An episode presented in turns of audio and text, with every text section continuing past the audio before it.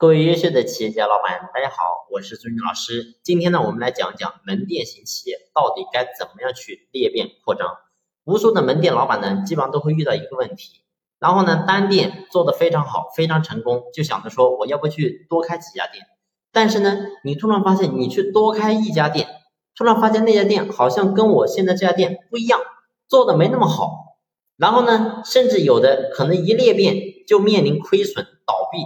所以这个时候，很多人就在想，为什么我单店我做的很好，然后我多裂变几家就会做的不好呢？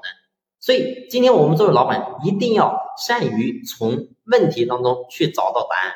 今天我们之所以想要去裂变，核心就是因为想把企业能够做大做强，这是没有错的。但是呢，我们今天一定要问问自己，成功一定有原因，失败一定有方法。那么我们为什么会成功？为什么会失败？我们一定要去找到原因，找到原因了，我们才能够真正的复制，才能够真正的裂变。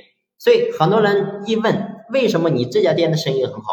所以很多人呢，你会发现你根本没有去想过，你就说因为我过去很努力，很拼命。但是事实上呢，我想告诉你的是，光靠努力，光靠勤奋，不可能把企业做好。所以这个东西都是标配。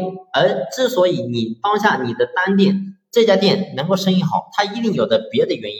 所以你要想把它真正的原因归结起来，这个时候我们再去做裂变，再去做扩张，我们才有可能成功。如果说我们今天找不到你成功的原因，找不到你失败的原因，那么呢，我想我们是很难做好这件事情。